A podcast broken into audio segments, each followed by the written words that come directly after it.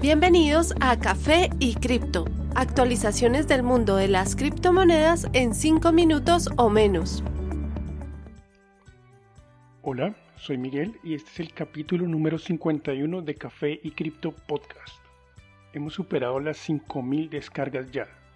De nuevo, gracias por su compañía. Estas son las noticias más relevantes hoy, abril 14, 2021. El Bitcoin se cotiza en este momento a 63.130 dólares, tras alcanzar un nuevo máximo histórico alrededor de los 63.800. Por lo tanto, los objetivos de la moneda insignia son los de 65.000 y en especial el de 70.000 dólares. Ether no se queda atrás. Tras alcanzar un nuevo máximo hace pocas horas de aproximadamente 2.320 dólares, en el momento se ubica a 2.290 sin aparente debilidad, demostrando que el nivel de 3.000 dólares puede estar mucho más cerca de lo pensado. BNB pausa temporalmente su explosivo ascenso. Tras alcanzar los 640 dólares hace dos días, el valor se ha mantenido alrededor de los 560 por más de 24 horas. Ripple alcanza los 1.78 dólares ya, cada vez más cerca de su máximo, por encima de los 3 dólares a comienzos del 2018.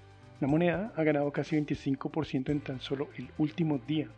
Tras varios días estables, sube actualmente a 1.46 dólares. En las demás monedas top 10, DOT sigue estable en 42.4 dólares.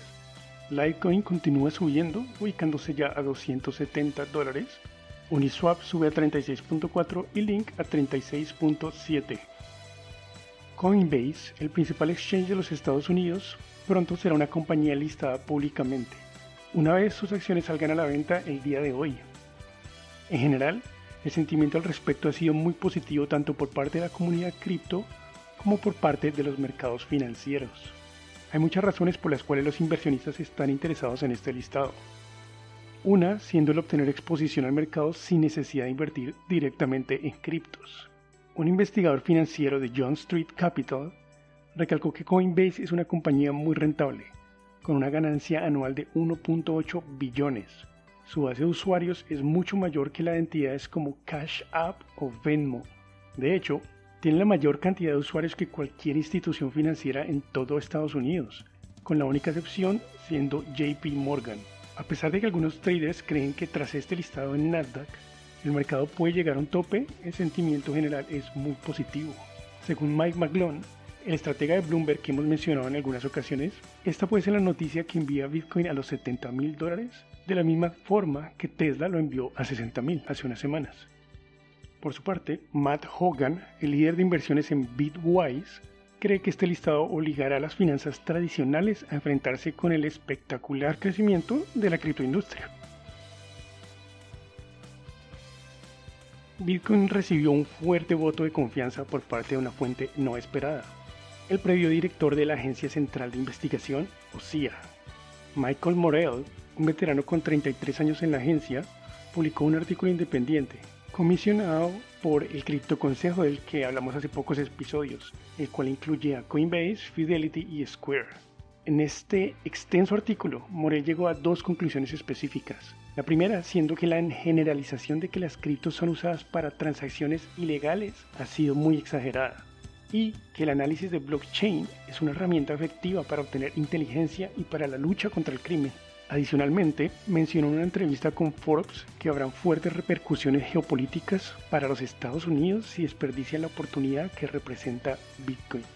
Específicamente dijo, necesitamos asegurarnos de que la sabiduría convencional equivocada, que nos habla de los usos ilícitos de Bitcoin, no nos evite seguir los cambios tecnológicos que nos permitirán estar al ritmo de China en los resultados, que lo sorprendieron a él mismo, encontró que el porcentaje de cripto usado en transacciones ilegales es menor al 1% y en declive. En contraste, el mismo estimado para medios tradicionales es de entre el 2 y el 4% del GDP global. Además, encontró que múltiples firmas utilizan herramientas de tecnología forense para encontrar actividad ilícita en el blockchain, considerándolo como un excelente trabajo de inteligencia. MicroStrategy hace noticia una vez más, pues ha anunciado que empezará a pagar los bonos para sus directivos en Bitcoin en vez de dólares. Actualmente la compañía ya amasa más de 4 billones de dólares en Bitcoin. Al aprobar este como una forma de compensación para los directivos, la compañía confirmó su compromiso hacia Bitcoin por su capacidad de ser usado como depósito de valor, además de una arquitectura muy compleja e independiente de políticas monetarias. La cantidad a pagar en dólares no cambiará en este sistema. En vez de eso, el valor en ese momento se convertirá a Bitcoin y será enviado a la billetera de cada uno de los directores. Gracias por su compañía una vez más.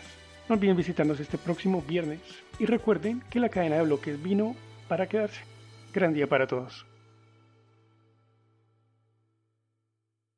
Los artículos y análisis mencionados en este podcast no constituyen una recomendación u oferta de inversión ni una promesa de resultados futuros. Haremos todo lo posible para garantizar la precisión de la información incluida en este podcast sin asumir ninguna responsabilidad por cualquier información faltante o incorrecta. Las operaciones con criptomonedas implican un elevado riesgo, incluyendo pérdida parcial o total del capital invertido y pueden no ser adecuadas para todos los inversores.